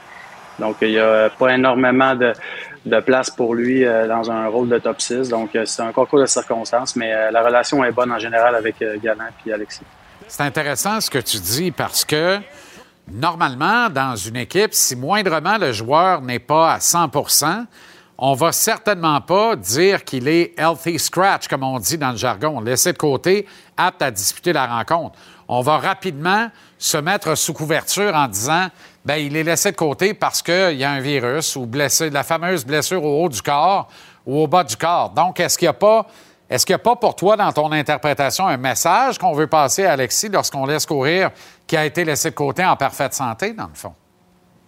En fait, Alexis n'aurait pas joué s'il était pas du tout en mesure de jouer. Euh, comme j'ai dit, je crois qu'il y oui, il avait un message à passer du côté d'Alexis. Euh, C'était pas seulement parce qu'il euh, court un virus. Je pense que c'est un, un concours de circonstances. Ça a probablement aidé à, le mettre dans les estrades au lieu de le mettre sur un quatrième trio, par exemple. C'est peut-être ce qui avait donné le dernier, euh, le dernier coup pour ça. Mais il y avait un message à passer, je crois, pour à Alexis. Euh, le message a été compris du côté d'Alexis. Il n'a pas, il a pas nécessairement apprécié d'être laissé de côté comme n'importe quel athlète compétitif. Donc, euh, il y a, l'intention que ça n'arrive plus en espérant que c'était la dernière fois. Mais il comprend bien la commande de coach Galland. C'est ce que tu me dis, dans le fond. La communication est au beau fixe et il endosse sa décision. là. Euh, je dirais pas qu'il endosse sa décision. Il la respecte assurément. Euh, c'est euh, Alexis essaie de faire le mieux possible dans les circonstances. Euh, c'est pas un joueur qui a été nécessairement habitué à jouer un rôle euh, euh, qui, qui n'était pas de l'avantage numérique ou purement offensif. Mais je pense qu'il y a beaucoup de bien par rapport à ça quand même. Alexis est un meilleur joueur de hockey qui était euh, dans le junior. Euh, je pense que Gérard, malgré tout ce qu'on peut percevoir, a réussi à aller chercher certaines bonnes choses du côté d'Alexis en espérant que ça allait juste à s'améliorer. C'est certain que, euh, évidemment, ça a fait déferler une vague de rumeurs. Puis c'est pas la première fois. On dirait que euh, depuis son arrivée dans la Ligue nationale, il y a deux, trois tempêtes par saison où on est convaincu que les Rangers vont l'échanger. J'ai un peu de misère avec ça, personnellement. Je comprends pas trop. Quel est le regard que tu portes sur cette situation-là? Euh, effectivement, il y a beaucoup de, il y a beaucoup de spéculations, euh, surtout récemment, depuis qu'Alexis était laissé de côté. Euh, Lorsqu'on a vu qu'Alexis allait être repêché premier au total par les Rangers, on se doutait que ça faisait partie de, la mosaïque de possibilités qu'Alexis soit dans une situation d'une équipe gagnante avec un top 6 bien établi, un des meilleurs avantages numériques de la Ligue. On savait que ça pouvait être un petit peu plus long avant qu'il y ait une opportunité. Du côté d'Alexis, le message est clair. Il doit continuer à, à progresser en tant que joueur de hockey. C'est sûr que, comme tout joueur, il aimerait savoir de plus en plus de responsabilités. Par contre, euh, comme j'ai dit tout à l'heure, euh, Alexis est un joueur qui est beaucoup plus complet. Premièrement, la situation en général le fait maturer beaucoup comme athlète. Je pense qu'Alexis, en ce moment, oui, peut-être qu'il a moins d'opportunités offensivement, peut-être qu'il récolte un petit peu moins de points. Par contre, euh, je suis persuadé que dans quelques années, lorsque les opportunités vont être au rendez-vous, la production va être au rendez-vous, en général, ces années-là vont avoir été bénéfiques pour son développement, autant sa maturité, devenir un meilleur professionnel, accepter son rôle. Mais euh, Alexis, en ce moment, est beaucoup meilleur défensivement, beaucoup plus engagé dans les trois zones, sort bien la rondelle de sa zone, il est physique. Il y a certaines choses des fois que, en arrivant dans un, comme premier au total, en arrivant dans une équipe où c'est une totale de construction, le premier trio, premier avantage numérique avec le droit à tout faire, des fois, euh, oui, c'est plaisant, la production est là, tout ça, mais peut-être qu'en en, en bout de ligne, à moyen long terme, euh, c'est pas nécessairement ce qui est le mieux pour un joueur de hockey. Donc, on va espérer que justement les opportunités soient au rendez-vous et la production aussi. Puis, euh, on va souhaiter le mieux pour ça. Très rapidement, en terminant, Olivier, euh, un mot sur. euh, ben, tu représentes également les intérêts d'Owen Beck, premier choix de la deuxième ronde au profit du tricolore au dernier encamp amateur, et également ceux de Joshua Roy du Phoenix de Sherbrooke, qui a été sensationnel au championnat du monde de hockey junior. Tu as 15 secondes pour nous dire qu'il est bon, indépendamment du fait qu'il joue avec Connor Bedard. là. Effectivement, mais il n'y a aucune surprise euh, au niveau de Josh euh, de, de performer sur un gros euh, stage comme ça, si vous me permettez l'expression. Il l'a fait depuis son tout jeune âge. Et puis Will Bantam, quand l'enjeu est Ouais. grand, euh, lui, il va performer à la hauteur. Donc, c'est, il y a beaucoup de championnats sont actifs, que ce soit des plus mineurs ou des majeurs, mais ça, c'est certainement spécial. Et Jacob Pelletier, rappelé par les Flames, autre bonne nouvelle. Merci d'avoir pris le temps, Olivier Exact. Fortier. Bonne continuation, à bientôt. Wild. Rangers. Panthers, Avalanche, JC demain, 17h. Salut.